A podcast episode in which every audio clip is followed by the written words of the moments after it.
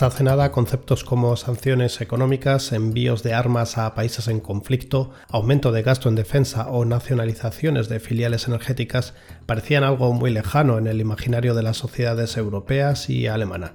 Se trataban de cuestiones de una época que se remontaba a la presencia del muro de Berlín y de dos bloques ideológicos que confrontaban. Alemania era el escenario donde se escenificaba la división. Según una encuesta de marzo de 2022 de Der Spiegel, el 87% de los alemanes creen que la guerra entre Ucrania y Rusia marcará mucho o en gran medida la historia reciente de Europa. El 47% de los encuestados reconoce que el conflicto ha desafiado fundamentalmente algunas de sus convicciones políticas. Y aquí viene el bombazo el 62% está preocupado de que la invasión de Rusia pueda escalar en un inicio de una tercera guerra mundial. Incluso el 50% admite que le está afectando psíquicamente. Estas preocupaciones pueden darnos una idea del siguiente movimiento del gabinete de Olaf Scholz y de la ministra de Exteriores Annalena Baerbock. Alemania está trabajando en una nueva estrategia de seguridad nacional, cuya brújula tenga como norte los valores en contraposición a la exclusividad de los intereses. Era una cuestión que ya se marcaba en el contrato de coalición del Ejecutivo y que se esperaba tener lista en el primer año de gobierno. Con la guerra de Putin se está acelerando el proceso. ¿Qué significa que Alemania esté trabajando en una nueva estrategia de seguridad? Pues en primer lugar que esté buscando las vías para cerrar el gas y dejar a cero las compras de hidrocarburos y carbón ruso. Soy Ignacio Rubio Pérez y estás escuchando Inteligencia Alemana Vivo en Alemania desde 2013 y aquí hablo sobre cuestiones relacionadas con la seguridad del Estado en el país germano. Dale un me gusta si tu plataforma de escucha te lo permite, suscríbete y comparte este episodio, por favor. Así me ayudarás a seguir creciendo.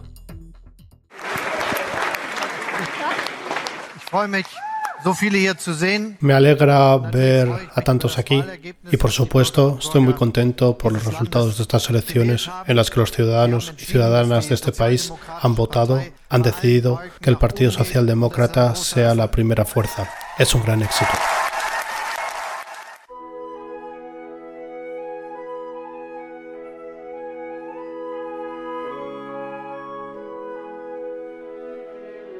7 de diciembre de 2021.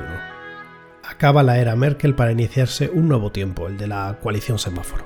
Familias políticas tan dispares como los socialdemócratas, verdes y liberales se ponen de acuerdo para gobernar el país tras 16 años de gabinetes liderados por los demócratas cristianos. Algo único a nivel federal, fraguado tras intensas semanas de negociaciones desarrolladas a diferentes niveles. La sociedad alemana pedía abrir las ventanas y ventilar aire fresco, y así se escenificó en la firma de un acuerdo de coalición, una especie de contrato que en teoría es de cumplimiento. El nombre que recibió, Atreverse a Progresar Más, Alianza por la Libertad, la Justicia y la Sostenibilidad.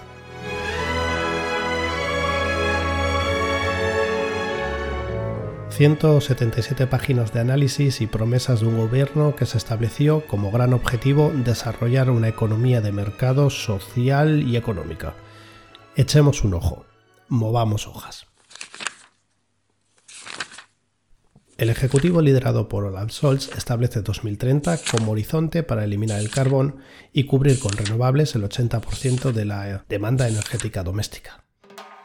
Se sigue con el apagón nuclear iniciado por Angela Merkel, y el gas natural parecía ser la energía de transición que permitía lograr los objetivos climáticos. También se anunciaron muchas otras medidas, aumento del salario mínimo, programas para la mejora de la educación, medidas legislativas en favor de las minorías. Avancemos a la página 114. Espera, espera, ahí. En la misma pasa casi desapercibida la siguiente frase presentaremos una amplia estrategia de seguridad nacional en el primer año del nuevo gobierno federal. Está localizada bajo el epígrafe denominado como multilateralismo, y los firmantes de la coalición inciden en que la acción exterior y la seguridad deben tener un enfoque en red e inclusivo. Para ello, se querría invertir a largo plazo el 3% del PIB en la acción internacional, reforzando la diplomacia, la política de desarrollo, además de cumplir sus compromisos con la OTAN. Aún así, la cuestión de la seguridad nacional parecía algo vacío de contenido, ¿Por qué era necesaria tanta rapidez para desarrollar una nueva estrategia? ¿No era Europa un continente de paz? Sí, hasta 2022. Vladimir Putin, con su guerra de agresión en Ucrania, se asegura de que esta frase vacía deba llenarse rápidamente de contenido por parte de Berlín. La ministra de Exteriores, Annalena Baerbock, construye el marco con una frase. La estrategia de seguridad nacional debe tener como objetivo proteger la libertad de nuestras vidas. Durante el pistoletazo de salida para el desarrollo de esta nueva estrategia de seguridad, deja claro que hay que poner las bases para protegerse frente a cualquier agresión o guerra. No se anduvo con medias tintas. A ello le añade la cuestión climática como manera para proteger la vida en el planeta.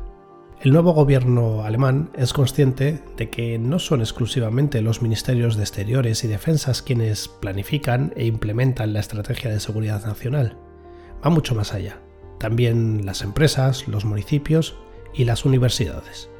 El mejor ejemplo de ello es el intento de liberarse rápidamente de la dependencia del suministro energético ruso. Por supuesto, esta cuestión entrará en las nuevas directrices.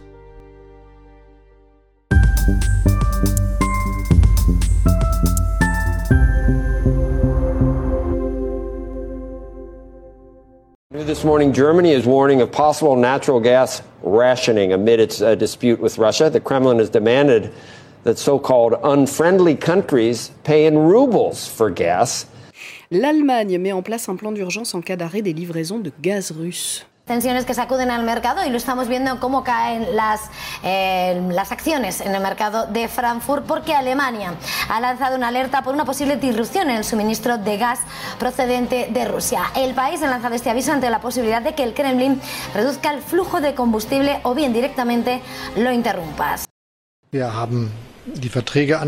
Hemos consultado los contratos sobre los envíos de gas y otros envíos. En ellos aparece que se pagan en euros, algunas veces en dólares, pero normalmente en euros. Y le he dicho al presidente ruso que esto se mantendrá así.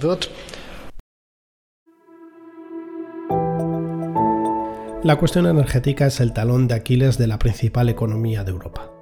Berlín tiene claro que Rusia tiene la sartén por el mango en lo que se refiere a las importaciones de gas, carbón y petróleo. A corto plazo, el objetivo del Ejecutivo es reducir la dependencia. Empecemos por las importaciones de carbón, donde los avances en la reducción de la dependencia son los más loables. Hasta ahora, el carbón ruso significaba un 50% del consumo alemán. Las empresas alemanas han reorganizado sus cadenas de suministro, ya han modificado los contratos. El resultado, la dependencia del carbón se reducirá a cerca del 25% en las próximas semanas. Se espera además que a principios de verano la mayoría de los operadores habrán prescindido por completo y que en otoño Alemania sea territorio libre de carbón ruso. Desvincularse de las materias primas rusas es complicado. En el caso del petróleo, el 35% de la demanda germana está cubierta por Rusia a través de modificaciones de contratos se espera reducirla al 25%. Llama especialmente la atención el este de Alemania, donde están totalmente enganchados al petróleo ruso a través del oleoducto Druzhba. La empresa energética francesa Total ha anunciado que dejará de comprar petróleo ruso para la refinería de Leuna en Sajonia-Anhalt a finales de este año. La situación es más difícil en la refinería de Schwedt, en Brandenburgo. Las instalaciones fueron adquiridas casi por completo por la empresa estatal rusa Rosneft, una inversión que está siendo revisada por el Ministerio de Economía, que piensa que ha sido un error. Y así llegamos al gas. El otrora elefante en la habitación. Desengancharse del gas ruso es mucho más complicado que del petróleo o del carbón. Alemania importa el 90% de sus necesidades de gas y hasta hace poco cubría el 55% de estas con gas ruso. Ahora se ha reducido al 40% y los más optimistas defienden que el verano de 2024 será el momento de independencia total. Eso sí, si la expansión de las renovables experimenta un acelerón y si se reduce el consumo a todos los niveles. El gobierno federal y la economía alemana apenas están preparados para el worst case scenario, un corte repentino del suministro del gas ruso. Es verdad, en los cajones del Ministerio de Economía hay un documento, su nombre, Plan de Emergencia de Gas para la República Federal de Alemania. En el documento se recoge una especie de clasificación donde se deciden quiénes pueden hacer uso del gas en caso de una debacle en las reservas, cómo se racionarían los recursos. Apenas ahonda en esta cuestión de dicho documento. Por cierto, este fue elaborado en septiembre de 2019. ¿Qué significaría un corte de gas para Alemania? Directamente muchas empresas caerán en la bancarrota de inmediato. No solo porque no puedan producir, sino porque no podrán planear sus futuros negocios. La industria pesada alemana necesita del gas para poner en marcha su maquinaria, y la posibilidad de que el bombeo de gas se reduzca es realista, es casi esperada. En la actualidad, tres grupos de trabajo compuestos de decenas de especialistas de diferentes empresas y asociaciones están laburando para establecer unos criterios. Lo que se tiene que decidir es, en el caso de que lleguemos a ese escenario fatal, quién podrá tener acceso a las mermadas reservas de gas en caso de que, como decimos, se corte el suministro. Y aquí hay muchas cuestiones que abordar, legales, técnicas y financieras. Millones de empleos se perderían de un día para otro. 1,2 millones de trabajos están ligados directamente a las industrias químicas, metalúrgicas y de alimentación. Tres industrias que devoran diariamente gas. Mientras tanto, el gas natural licuado aliviará algo la situación se están poniendo en marcha diferentes terminales flotantes para recibir gas licuado noruego de los Países Bajos, Qatar y Estados Unidos. Por cierto, la gran mayoría del gas estadounidense ha sido extraído a través del fracking.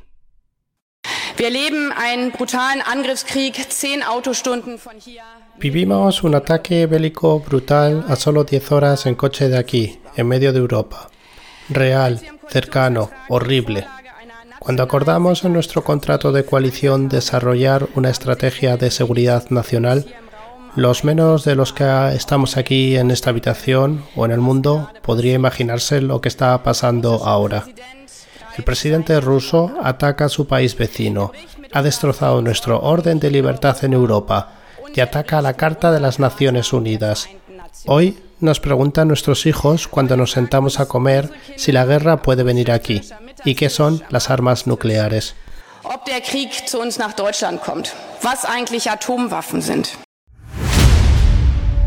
Si Alemania y Europa viven un Zeitenwende, es decir, un punto sin retorno, es el momento de plantearse si la soft power o el poder blando es suficiente.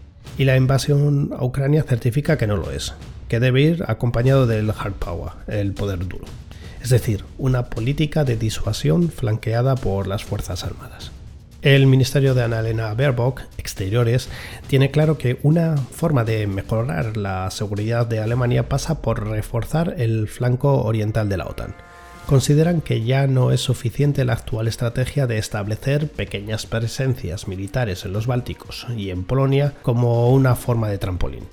Por ello, en Alemania se están considerando ampliar los efectivos en dichos países y aumentar los ejercicios multinacionales para así mejorar la coordinación en caso de un escenario bélico. Desde exteriores mm, consideran también que ante las amenazas de Putin con armas nucleares, la disuasión nuclear de la OTAN debe seguir siendo creíble. Es verdad que Berlín sigue abogando por la desnuclearización, pero esta no puede exigirse de manera unilateral a los socios si el resto de potencias no adoptan medidas semejantes. La nueva estrategia de seguridad nacional incide en la necesidad de tener una política propia frente a China.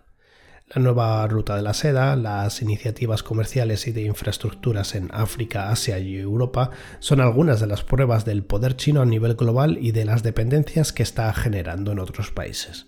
El mercantilismo de la era Merkel ha llegado a su fin. Algunos expertos consideran que debe producirse una reorientación en la política alemana hacia China. La esperanza de liberalización y democratización en China como resultado de un comercio animado, de integración de China en un orden internacional basado en reglas según las ideas occidentales, pues mm, la verdad no se ha cumplido. De hecho, ha fracasado estrepitosamente. La industria occidental, y concretamente la alemana, está a la defensiva y apenas puede permear en mercados que la industria china está conquistando. En realidad no se trata de las rivalidades de exportación, sino de las amplias posibilidades de influencia de Pekín en las sociedades occidentales abiertas. China ya está destruyendo la democracia en el corazón de Europa, incluso en Alemania, al tratar de restringir descaradamente la libertad de expresión.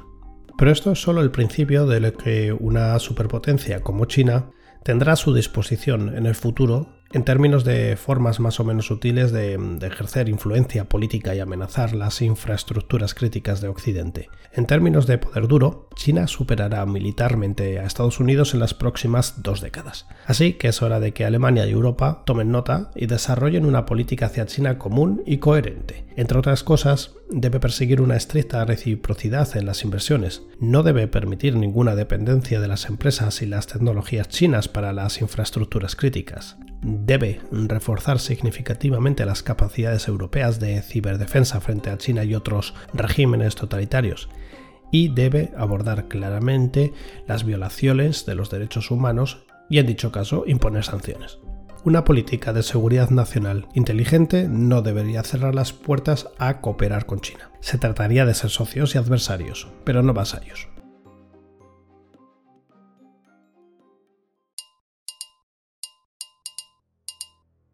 Tras daros a conocer los datos, ahora es el momento de mis consideraciones. El desarrollo de una estrategia nacional de seguridad es fundamental no solo para Alemania, sino también para todos los países de la Alianza Atlántica de la OTAN, cada uno con sus especificidades, porque las estrategias de seguridad nacional varían mucho en cuanto a extensión, formato y complejidad. Hay muchos elementos que pueden suponer amenazas a la paz y a la seguridad de un país. Terrorismo transnacional, los conflictos entre estados, la fragilidad de los estados mismamente, el cambio climático, las catástrofes humanitarias o la migración incontrolada e irregular. A las amenazas convencionales se suman ahora nuevos retos, como la guerra híbrida y los ataques cibernéticos. El mundo ha cambiado y las exigencias de la política de seguridad de Alemania deben adaptarse a las nuevas realidades. El último documento que aborda la cuestión de la seguridad nacional es el Libro Blanco de 2016, quizás el último elaborado a la vieja usancia con Angela Merkel como canciller y Ursula von der Leyen como ministra de Defensa.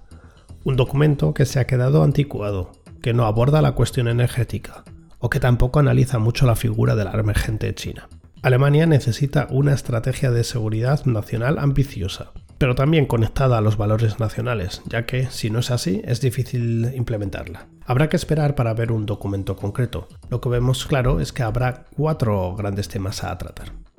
1. El aumento de la capacidad de defensa del país tanto convencional como cibernética, tanto interna como externa. 2. La necesidad de desarrollar un concepto de seguridad que vaya más allá de las armas y que ahonde en los valores el concepto de la inviolabilidad de la vida y la crisis climática marcarían el camino. 3. El desafío chino. 4. El mandato de reducir la dependencia de actores externos, no solo en materia energética, sino también económica y tecnológicamente hablando. A pesar de que ahora nos encontremos inmersos en un conflicto tradicional, por así decirlo, entre las amenazas que también acechan a Alemania se encuentran el fundamentalismo y la guerra económica, Recordemos, en clave interna, que el extremismo de derecha se ve como uno de los elementos que erosionan más a la democracia germana. Por mi parte, eso ha sido todo. Os espero en próximos episodios de Inteligencia Alemana. Búscame en Twitter, arroba inteligencia barra AL o a través de mi página web www.inteligenciaalemana.com. Este podcast cuenta con la colaboración de Rombo Podcast. Muchas gracias y hasta pronto.